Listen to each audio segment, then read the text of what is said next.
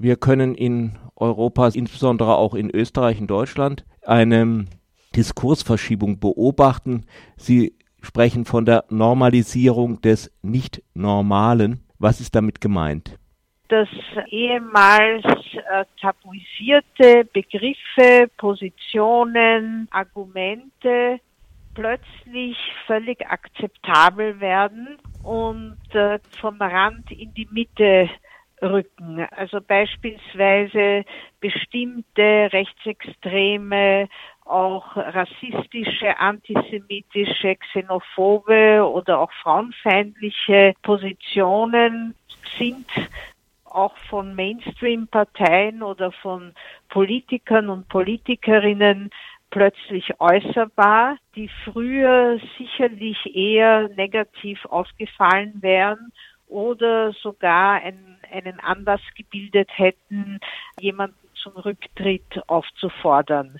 Und äh, das beobachten wir nicht nur in Deutschland oder Österreich, sondern relativ europaweit oder auch wenn, äh, wenn man in die USA schaut, natürlich auch bei Trump. Ich bezeichne das darüber hinaus nicht nur als Normalisierung ehemalig tabuisierter oder sehr stark negativ bewerteter Begriffe und so weiter, sondern auch als eine neue Ära, einen Übertritt in ein Zeitalter der Schamlosigkeit. Also bestimmte Äußerungen, für die muss man sich auch nicht mehr entschuldigen.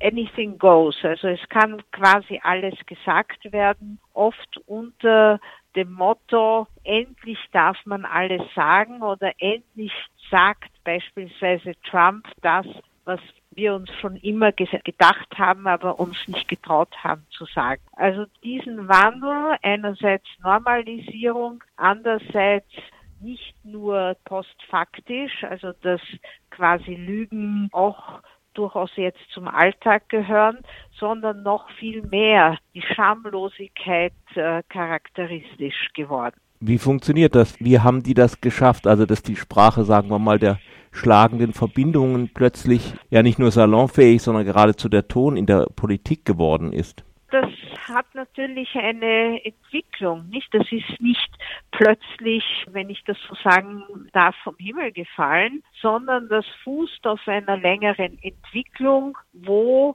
man seit spätestens 2015 und der Flüchtlingsbewegung sehen kann, dass Ausländer, Flüchtlinge, Migranten zu einem Sündenbock gestempelt werden und für alle komplexen Probleme plötzlich verantwortlich gemacht werden. Und das erlaubt dann anscheinend eine Ausgrenzung und auch eine Diffamierung eben dieser Menschen, und dafür, also für diese Feindbilder, werden Begriffe herangezogen, die eben lange Zeit äh, aus dem öffentlichen Diskurs verschwunden waren. Was am Stammtisch möglich war, natürlich können wir so nicht analysieren, weil wir da schwer Zutritt bekommen. Aber aus der sagen wir, politischen, medialen Öffentlichkeit waren diese Begriffe doch lange Zeit verschwunden. Und diese Etablierung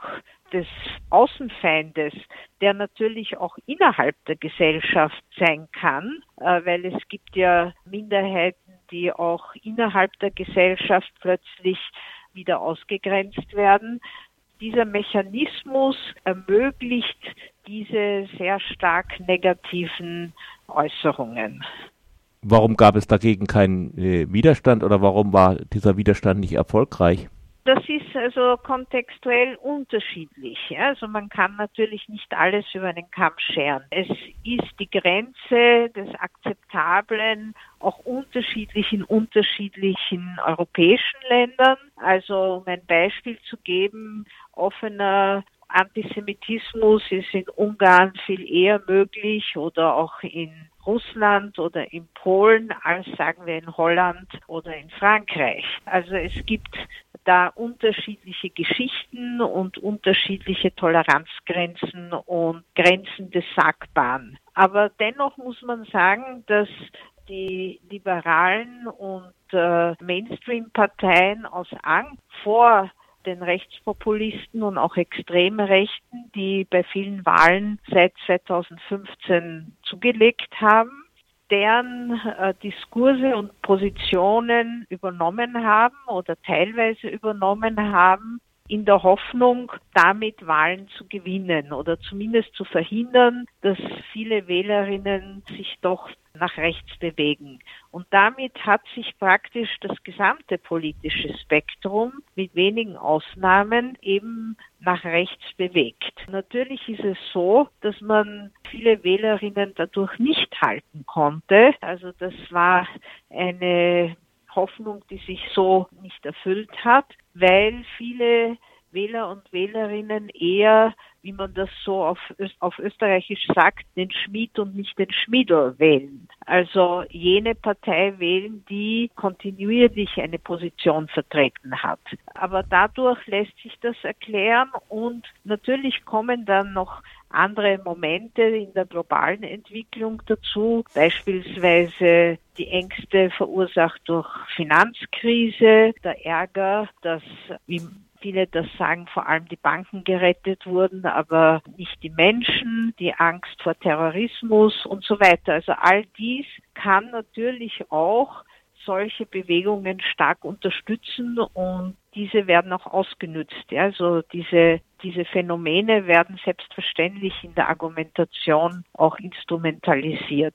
Der CSU-Politiker Alexander Dobrindt hat eine konservative Revolution ausgerufen. Man muss ihm jetzt nicht unbedingt da zustimmen, aber irgendwie erinnert das Ganze doch sehr an die 20er und sogar 30er Jahre, in Europa und an die klassische, damals sogenannte konservative Revolution, die ja eigentlich eine konservative Reaktion war. Hat er nicht letztendlich damit recht? Gibt es denn eigentlich irgendeinen Unterschied? Also so von, vom Mechanismus her, von den Rechten, sehe ich eigentlich keinen großen Unterschied zu der Bewegung der 20er Jahre? Naja, also ich denke schon, meine sind Analogien haben immer viele Probleme. Und äh, das Heraufbeschwören der 20er und 30er Jahre halte ich auch für nicht ganz gerechtfertigt. Also Europa geht es in fast allen Ländern recht gut, äh, gerade auch in Deutschland oder in Österreich gehört zu den reichsten Ländern auch der Welt.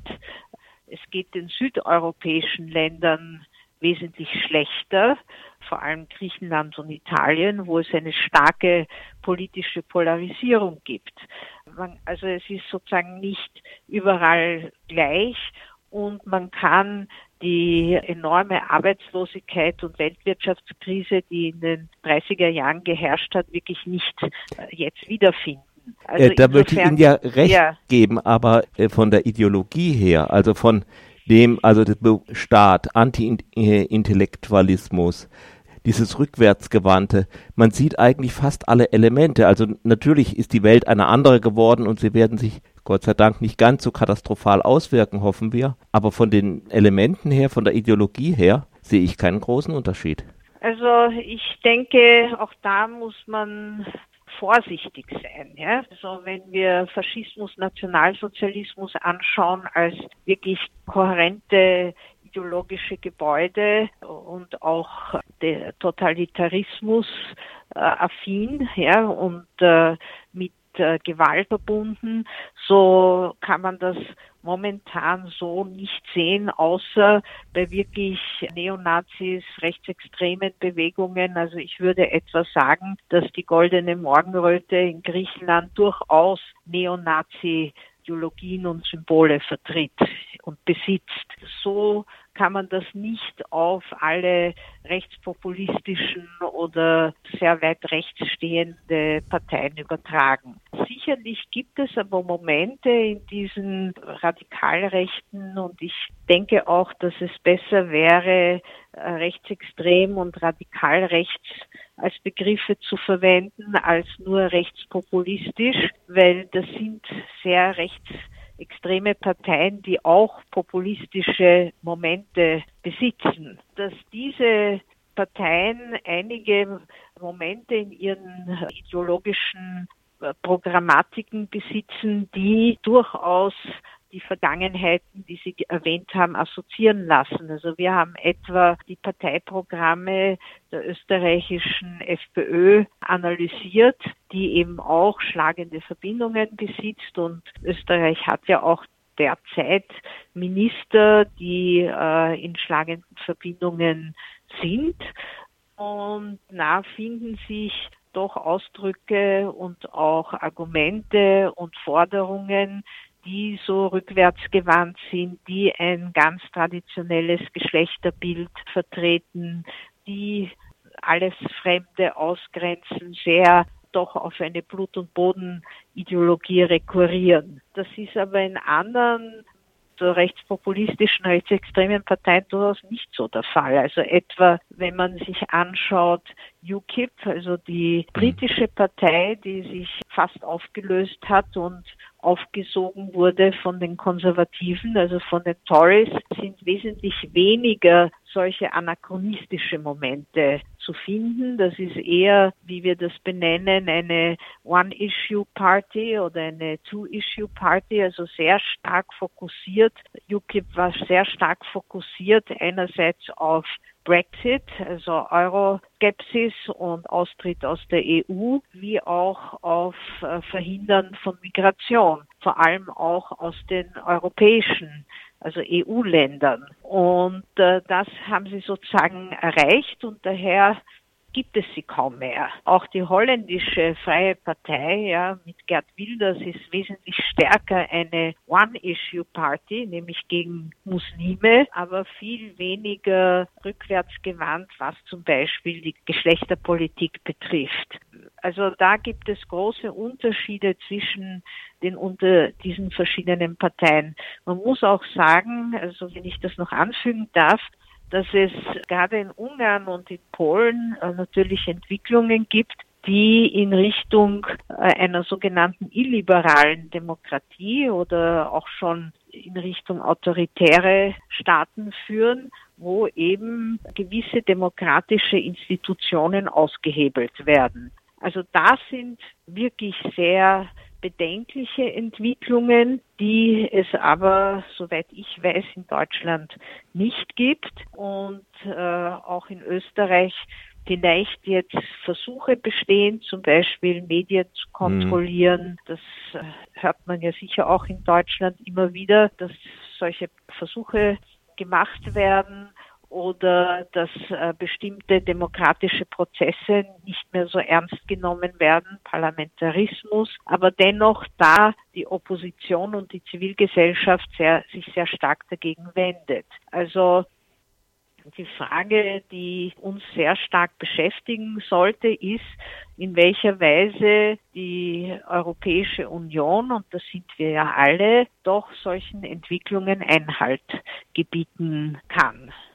Vielleicht noch zum Schluss äh, relativ kurz die Frage, hätte die Aufnahme von Themen dieses rechtspopulistischen Blocks in, von anderen Parteien hat sich als ziemlich wirkungslos erwiesen. Welche Strategie gäbe es eigentlich gegen diesen Diskurs?